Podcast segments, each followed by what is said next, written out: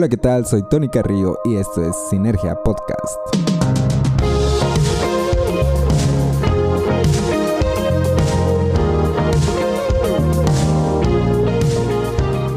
Hola, ¿qué tal? Bienvenidos a otro episodio de Sinergia Podcast. Gracias por estar escuchando este material.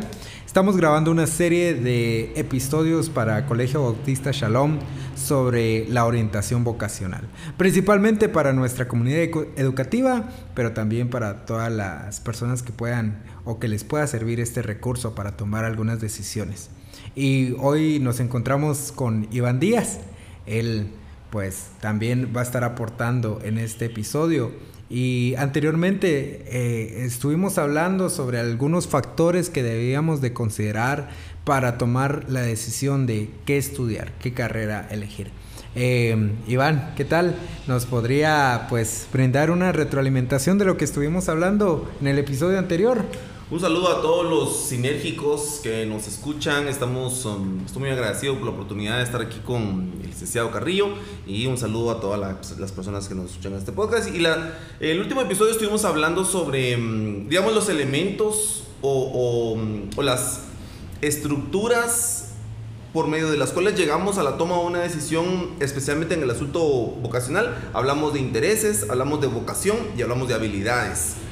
Eh, y cómo estas, estos tres elementos se entrelazan eh, en la personalidad, en tu carácter, tu temperamento, y cómo esa configuración particular y única de cada quien lo lleva a escoger eh, una, una, carrera académica o una carrera laboral, ¿verdad?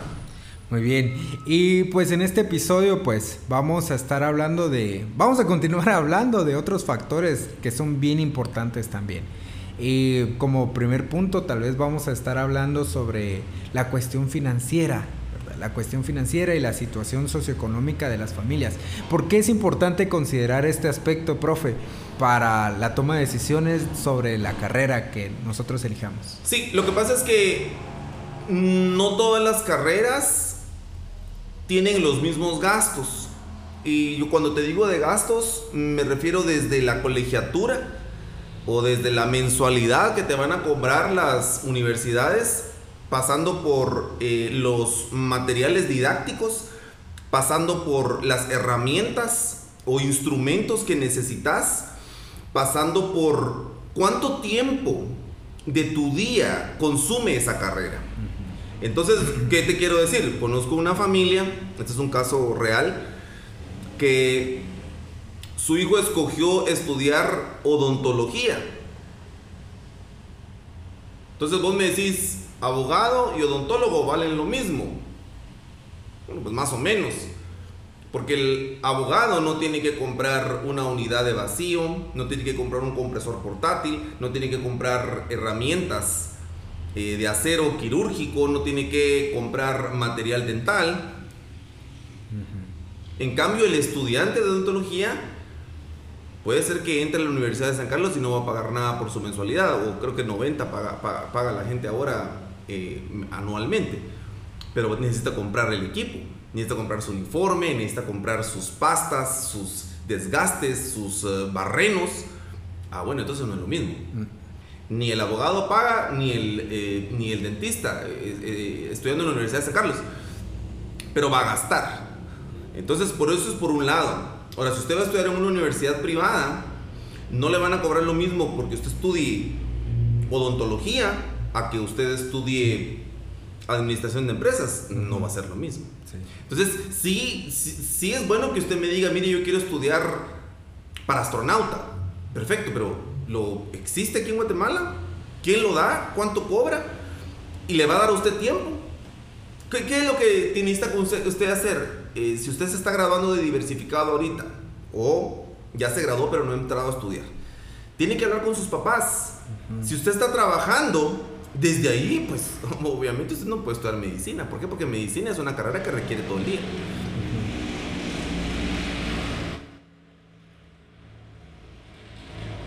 Y si usted entonces pasa trabajando de lunes a sábado, de 7 de la mañana a 3 de la tarde, ¿A qué hora va a ir a sus clases de medicina, mi hijo lindo, mi hija linda? Si ahí se, estudia desde las, desde las 8 de la mañana. Entonces, usted quiere estudiar medicina, perfecto, pero tiene el tiempo. Y entonces eso es una cosa que usted tiene que hablar con sus papás, ¿verdad? Sus papás le tienen que decir, mi hijo, yo le lo quiero mucho, pero yo le voy a pagar hasta el diversificado su sexto perito. Yo se lo pago con mucho gusto, mi rey. Y ahí en adelante usted tiene que ver qué va a hacer. No se enoje con sus papás, no les agarre rencor. Ya bastante hicieron con sacarlo usted de diversificado. Usted tiene que tomar sus decisiones. ¿Qué otras carreras son prohibitivas? O no prohibitivas, sino restrictivas. Ingeniería. Yo no conozco ningún estudiante de ingeniería que trabaje en, Walmart. Mm. Porque la carrera de ingeniería recibe sus clases en la mañana, luego tiene que ir a hacer laboratorios, así, así. ¿Qué otra carrera no se puede trabajar? Arquitectura. No es cierto que a usted le digan, ah, sí, vas a trabajar de, en, un, en un banco y luego vas a estudiar arquitectura. Hombre, eso no se puede. Hay otras carreras que sí te lo permiten, por ejemplo, psicología, administración, eh, abogacía, eh, cosas de ese tipo te dejan trabajar en la mañana y luego estudias en la noche o en la tarde. Al menos así era antes. Ahora con la virtualidad pues hay mayores, mayores opciones. Entonces, es por un lado, digamos que sus papás le dicen, mire mi hijo, aquí yo le voy a dar donde dormir, donde comer y yo le voy a pagar su transporte. Está bueno, nítido vas a poder estar ahí 2, 3, 4, 5 años.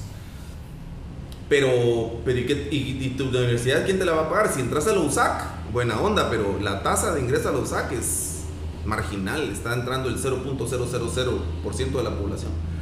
Entonces, si no logras entrar a la USAC, tenés que pensar en cómo vas a pagar esa educación. Sí, sí, usted mencionaba un, un aspecto bien importante que era el tiempo, ¿verdad? Y hablando eh, sobre estas carreras que comparaba al principio, sobre, por ejemplo, odontología y derecho, por ejemplo, que eh, de alguna manera odontología la va a absorber todo el tiempo, y aún en las universidades privadas, ¿verdad? En las universidades privadas está eh, tus horarios bien complejos, mientras que derecho tal vez puedes estudiar en la noche, ¿verdad? Entonces es un aspecto de cómo voy a costear mi carrera, ¿verdad? ¿Cómo voy a costear?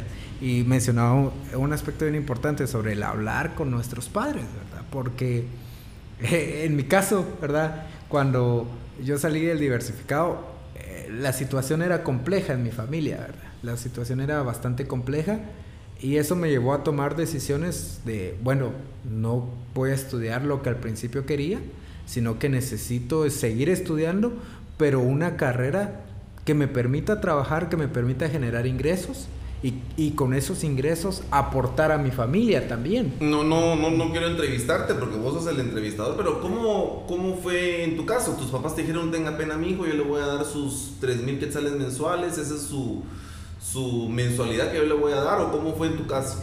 Eh, fíjese que al principio sí esa era la propuesta, ¿verdad? Entonces ah, yo, yo, muy yo molestando estaba, pensé sí, sí, yo muy feliz, ¿va? Porque me dijeron, bueno, si quieres estudiar te vamos a apoyar, ¿verdad? Te vamos a apoyar. Pero como todo es tan incierto, ¿verdad? Entonces mi familia entró en una etapa un poco compleja económicamente y familiarmente, donde el escenario ya no era el mismo que a principios de año. En meses cambió. En meses, en meses oh. cambió eso. Entonces eh, ahí es donde se, uno debe ser un poco más flexible y por eso eh, justamente hoy aquí en CBS teníamos una feria universitaria, una de las cosas que se mencionaban era como tener una opción A, pero también una opción B, por si cambia el escenario, ¿verdad? Entonces...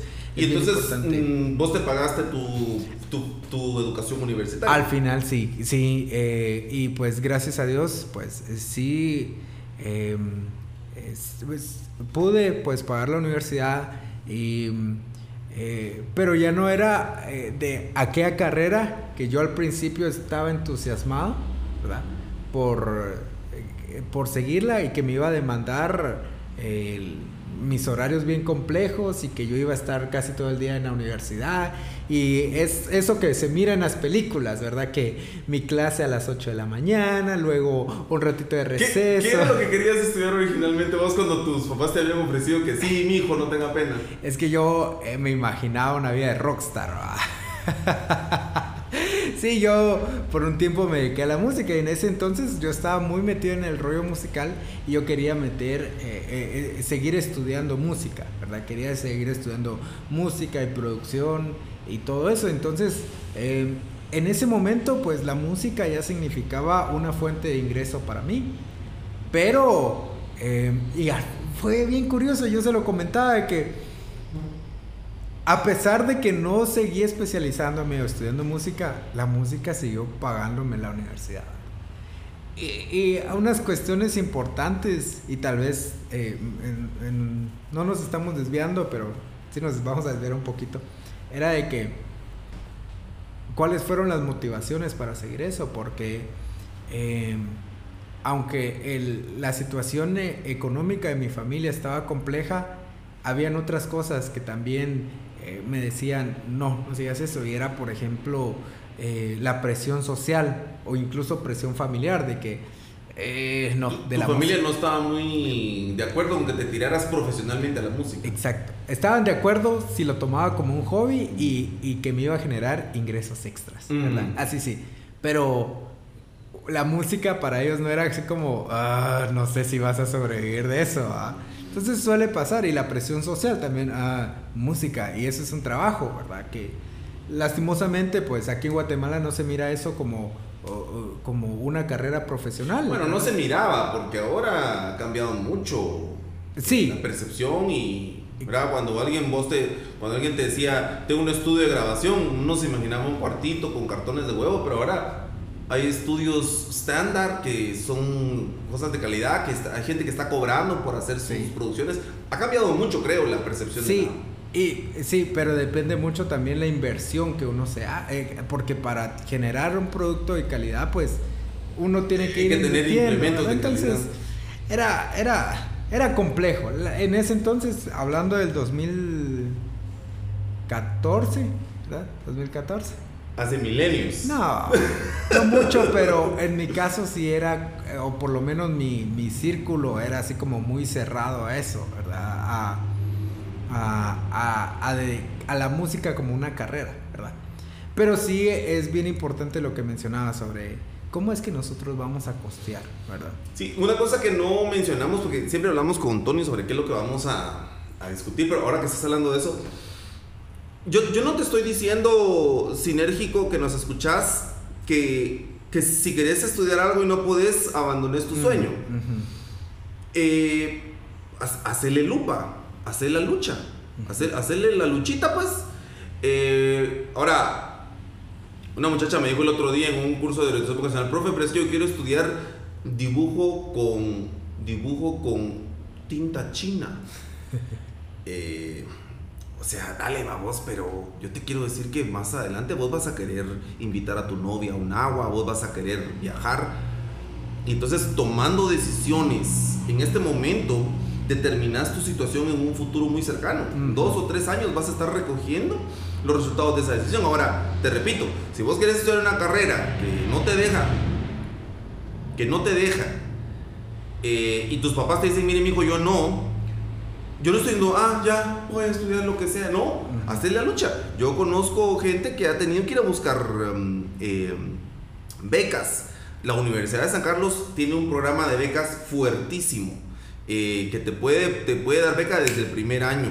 Y hay otras instituciones donde eh, hay becas. Entonces, claro, si has sido un estudiante malo, mediocre, eh, con malas notas, está difícil. A mano te hubieras puesto a pensar en eso antes, pero pero hay programas para que una persona pueda estudiar y no tenga que trabajar. Esos, problemas esos programas ahí están. Lo que pasa es que uno no busca. Pero hay que hacerle la, luchita. Eso sí, si te enfrentas con la realidad de que tus papás no te pueden pagar la carrera de arquitectura, entonces ¿para qué te vas a meter? Si vos sabes que necesitas una gran computadora con 16 GB de RAM, una eh, tarjeta de procesador de video de 4, 5, 6 GB, y ese equipo te va a costar 12 mil, 13 mil quetzales, entonces, ¿cómo te vas a meter a estudiar arquitectura? Y es que, es que no, es que va a ser con papel. Igual, el, el, juego de rapidógrafos creo que costaba 600, 700 quetzales. Ahora ya no se usa rapidógrafos, pero te van a pedir una compu bien cara. Tus papás te la van a comprar, vos ya la tenés. E, ese es el asunto, ¿verdad? Sí, sí no sé en qué, en qué parte vi, pero que un porcentaje tan alto de, de las becas aquí en Guatemala se perdían, porque las personas no las buscaban, ¿verdad? Entonces, eh, sí, es otra, otro tema bien interesante y, y no desecharlo por completo, ¿verdad? Porque tal vez algo es nuestra pasión y eso es un punto de lo que vamos a hablar un poquito más adelante. Algo es nuestra pasión, pero en este, en este momento no se puede, pero en el futuro lo podemos hacer, ¿verdad? No, no te digo que nunca es tarde, por ejemplo, si quieres estudiar una carrera artística, pero en este momento no se puede por diferentes factores, no lo deseches por completo. Eh, capitalizate, ahorra, eh, aporta a tu familia y todo, y más adelante, pues un, nunca es tarde para seguir aprendiendo, ¿verdad? Nunca es tarde para seguir aprendiendo. Sí, sí. hay, hay, mucho que decir sobre eso. Sí, sí. porque, porque, digamos, si vos me decís, eh, digamos, un, un, un, un, consejo que escucho todo el tiempo es, busca lo que amas y hazlo. Uh -huh. Detesto ese consejo. Sí. Lo, lo, aborrezco. Lo aborrezco. Me, me, me, me repugna. Porque no es cierto. Ajá. No es cierto que vas a encontrar algo que te guste, que lo vas a poder hacer. No, eso no es cierto. Sí, sí. Eh, eh, hablo con mis jóvenes, trabajo con jóvenes todo el tiempo y, y me decía un muchacho que está terminando su, su él está terminando su licenciatura en, en auditoría. Ajá. Él trabaja en una, una, firma auditora. Y el muchacho me decía, es músico. Ajá. Y el chavo me decía, Iván, vivo para los fines de semana. Ah. Porque los fines de semana voy a las iglesias, toco, sirvo a Dios, ministro. Y paso de lunes a viernes. Sí. Pues haciendo mi trabajo, pero, pero eso no me motiva. Ya estoy terminando lo, la universidad y, y, y, me doy cuenta que, que no, esto de la auditoría no es lo que a mí me mueve. Y, y entonces yo te llevo de regreso, no, no, quiero hacer esto una clase de Biblia, pero te llevo de regreso a, a, a José. ¿Qué le dijo? ¿Qué es, lo, ¿Qué es el primer chance de José? El papá lo manda a hacer el sapo de ahí. ¿Qué le dijo el papá? Anda, a ver, a ver, mira a tus hermanos y mira qué es lo que están haciendo. ¿Quién quiere, quién quiere ese trabajo? Uh -huh. La Biblia no nos dice que José disfrutaba hacer el sapo de los hermanos. ¿Y qué pasa después? Eh, lo agarran y lo venden con Potifar. ¿Quién puede soñar? Yo quiero soñar ser el esclavo de esta casa. Pero Dios bendecía a José, mm. no por las cosas que le tocaba hacer, sino por, por José. Sí. Entonces José destaca en, en, siendo esclavo, destaca tanto que el, el, el, amo le dice, ahora vas a ser amo de toda la casa. Sí, sí. Y, y, y, y, las cosas no se ponen mejor para José, se ponen peor porque luego resulta que lo mandan preso. Uh -huh. Decime qué carrera laboral, decime qué, qué sendero académico puede ser ese. Y ahí en la cárcel José encuentra la motivación, la inspiración, las capacidades para ser el jefe de la cárcel. Sí. Entonces, no es cierto que necesitamos encontrar algo que nos guste y hacerlo, no. Tenemos que aprender a amar las cosas que hacemos. Sí. Porque eso es más seguro. ¿Por, por, qué, ¿Por qué te digo esto sinérgico? Porque vos no sabes lo que te va a tocar hacer. Ajá. Si vas a paliar popó, si vas a servir café, vos no sabes qué te va a tocar hacer. ¿Y por qué hay personas que destacan en las cosas que hacen? Necesitamos aprender a amar lo que nos toca hacer. Sí. Y creo que volvemos un poquito al episodio que grabamos sobre el trabajo. sí, habíamos hablado sí, de eso. De cómo eh, poderle al, darle la gloria a Dios en lo que nosotros hagamos. Pero en ese caso más preciso, por ejemplo, el caso tuyo, vos decís, yo quería estudiar producción, yo quería ser productor, yo quería ser eh, músico. Ah, pero no se puede. Entonces, ¿qué hago? ¿Me tiro de un puente? No. Lo que venga, eso hago. Y ahí está el chavo graduándose, sacando sus títulos. Ese es el asunto. Sí. Hay, hay bastante que decir de eso. Y otro factor, ya regresando un poquito, regresando un poquito, eh, habíamos platicado sobre el, el, campo laboral, ¿verdad? Que es algo bien importante que nosotros debemos de considerar al momento de tomar la decisión. Eh, informarse, informarse sobre las oportunidades laborales, porque a veces solo yo quiero seguir esto, eh, porque ahí está en la universidad y todo, pero no sabemos qué tanta apertura, qué tanta oportunidad hay, ¿verdad? Eh, entonces, sí es otro factor. ¿Qué, qué opinas sobre El eso? número uno, tiene que hablar con alguien que ya esté en eso. Uh -huh. Si usted quiere estudiar medicina, pues, obviamente hable con un doctor, mano. Hable con un estudiante de grados avanzados que te va a decir, está lindísimo vos, metete. Cuesta un montón, pero me encanta. O te va a decir, es asqueroso, no te metas. Mejor estudiaba para abogado. Sí. Entonces necesitamos hablar con un experto que ya esté en el campo. Y número dos, necesitamos observar eh, cómo está cambiando el, el, digamos, el campo laboral. Eh, digamos, yo, disculpen, voy a decir esto, no sé si va a ser bueno o malo, pero, pero yo observo mucha gente estudiando eh, para traducción jurada. Traductores est estudiando para traducir, mucha.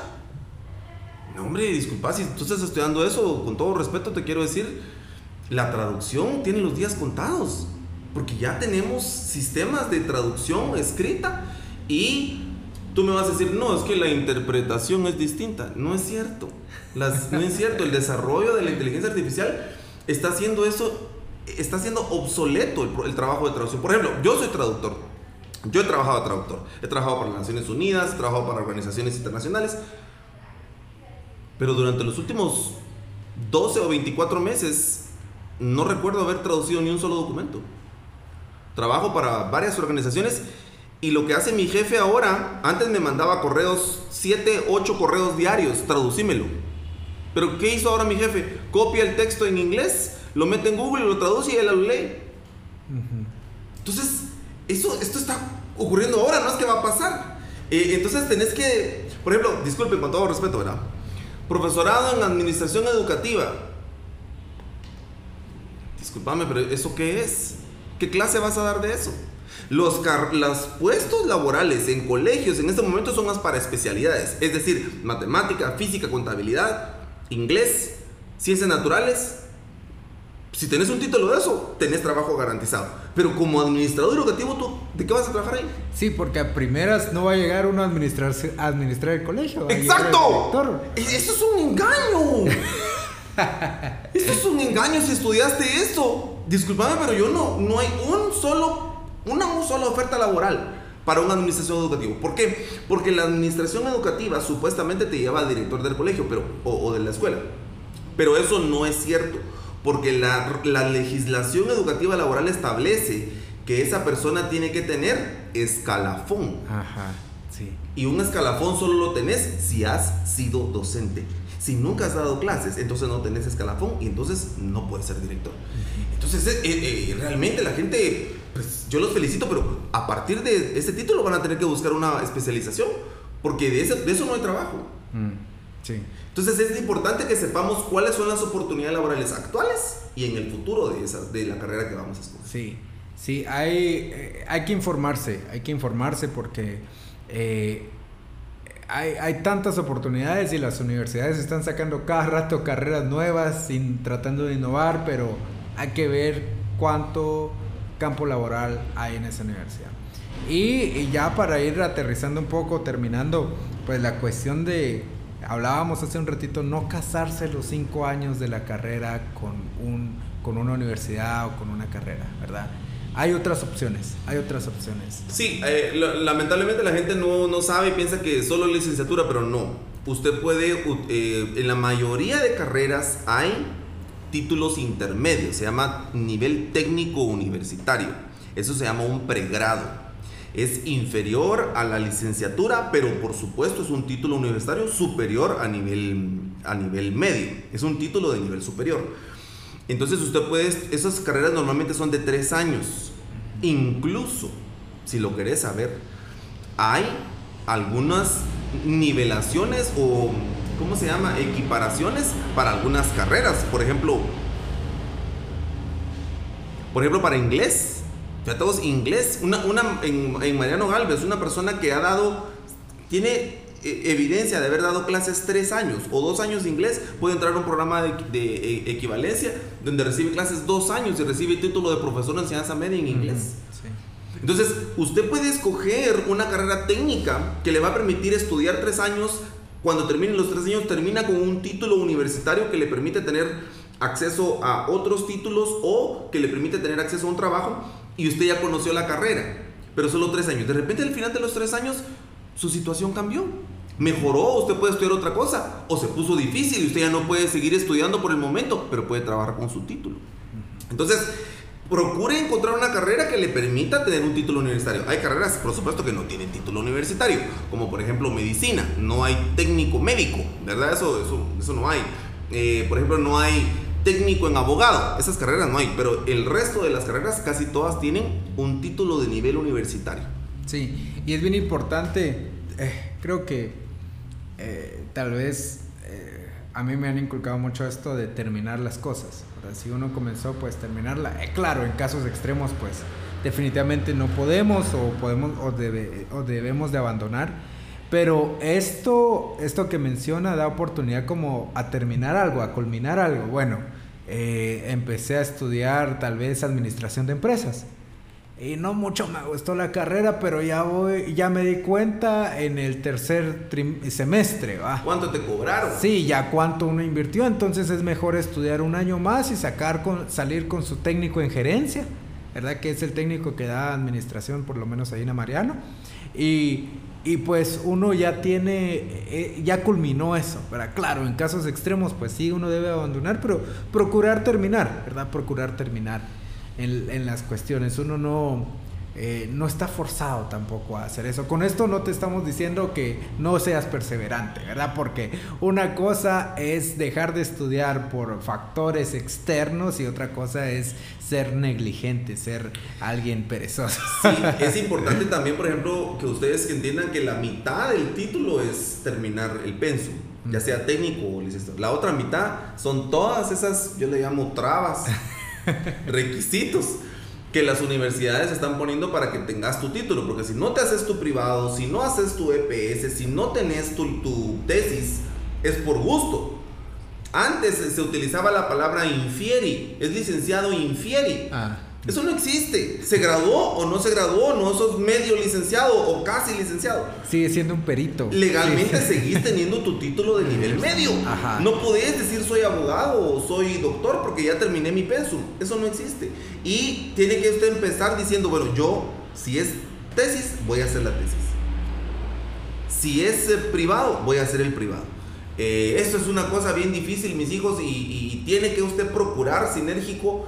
Eh, empujar esos últimos eh, requisitos que piden las universidades. Sí, y bueno, ahora varias universidades y creo que en San Carlos algunas carreras también eh, están dando esta opción de para, para votar la tesis un año de maestría y para votar privado y tesis dos años de maestría. Pero estamos hablando de una inversión más fuerte. No lo haga. lo que vale es lo que usted tiene en la mano. No lo haga, sí. Porque después te van a... Lo que pasa es que después no es que terminas tu primer año de maestría y te dan el título. No es cierto. Te dicen, tiene el título, pero termine la maestría. Sí. Eh, sí. Tiene... A mí me pasó algo bien chistoso. Yo comencé a trabajar mi tesis en el último semestre porque la verdad yo no estaba seguro de poder costear los gastos de la maestría. Pues gracias a Dios se pudo, pero es, esos trabajos también siento que aportan bastante a nuestro conocimiento porque tal vez cosas que pasamos desapercibido, tal vez que no pusimos mucha atención durante la clase es cuando hacemos esos trabajos de investigación, nos en verdad nos ponemos a profundizar sobre los temas de la carrera. Sí, sí. Eh, pero sí, es de calcularse, porque si vas a seguir la maestría, tenés que saber que, que si no la terminas, tu inversión se va a caer ahí, ¿verdad? Y no estás hablando de una inversión eh, baja, ¿verdad? Especialmente el tiempo que se perdió. Sí, el, el tiempo y, y, el gasto, ¿verdad? Las maestrías van en una universidad promedio de 60 a 80 mil quetzales, ¿verdad? Entonces, sí hay que pensarlo bien, ¿verdad? Hay que pensarlo bien. Y pues no sé, algunas consideraciones finales. Vamos a grabar aún otro episodio sobre esto porque hay algunos otros factores que debemos de considerar. Pero... Quizás lo único que yo quisiera mencionar es que, eh, mire, sinérgicos, hay un montón de carreras ahora. Antes solo había abogado, ingeniero, doctor y arquitecto. Ahora hay un montón eh, sinérgicos. Pueden buscar cualquier cantidad de campos. Eh, y ahí abra, su, abra su mente porque el mundo laboral está cambiando muchísimo. Y entonces eh, hay carreras que no existían hace cinco años que están ocurriendo ahora y dentro de otros cinco años van a haber otras carreras. Entonces eh, expanda su, universo, expanda sus opciones. Y tal vez eh, lo que les quería mencionar como aprovechar las herramientas que nosotros podemos encontrar en las plataformas digitales. Hay muchos, muchas plataformas que nos permiten adquirir conocimiento Yo recomiendo, por ejemplo, los cursos gratis de Creana. Creana saca un curso gratis al día y tienen muy buenos profesores. Coursera también. Sí, también Platzi, em, Doméstica. Y hay unos cursos que me encantan que están en la Fundación Carlos Slim, ¿sí? donde ahí le enseñan a uno panadería, tienen cursos sobre la huella digital y hay muchos cursos ahí donde eh, si se trata de adquirir conocimiento, hay muchas herramientas, hay tutoriales en YouTube, ahora podemos aprender hasta por TikTok. Entonces, eh, aprovechar el conocimiento, aprovechar eh, todo el contenido que encontramos en las plataformas digitales, aprovechar esta cuestión de las plataformas digitales para nuestro provecho, ¿sí? Porque al final las empresas están buscando personas que sepan hacer varias cosas, ¿verdad? Eh, polímatas, personas que eh, sea, estudiaron marketing, pero también eh, sepan diseño, fotografía y otras cuestiones, tanto de su entorno como fuera de. Entonces, sería como uno de los consejos finales para este, este episodio, para poder aprovechar estas herramientas. decía alguien, hablando del consumo digital, o del consumo de las plataformas digitales, y ya para ir terminando. Eh, cuando yo estoy consumiendo contenido de otras personas, o cuando yo estoy scrolleando en TikTok o en Instagram, em, yo estoy perdiendo la oportunidad de crear. Entonces estoy pagando algo caro por ese tiempo. Entonces, ¿cómo nosotros podemos contrarrestar ese efecto? Es absorbiendo el contenido, pero que sea el contenido valioso, ¿verdad? No estar viendo ahí eh, videos de, gatitos. gatitos, de perritos o lo que sea. Está bien, está bien, pero no, no pases tres horas viendo eso, sino que, eh, que no estén generando dinero de tu atención, porque tu atención, tu tiempo, le está generando dinero a, e, a ellos, a las plataformas digitales. Entonces, que valga la pena. Si ellos están generando dinero con tu atención, de alguna manera tenés que aprovechar estas plataformas digitales para absorber conocimiento y generar dinero con el conocimiento o con los contenidos que puedes adquirir aquí, ¿verdad? Muy bien, gracias profe y qué bueno que estamos aquí y vamos a seguir grabando un par de episodios más para, para CBS y los esperamos en el siguiente episodio. Dios los bendiga.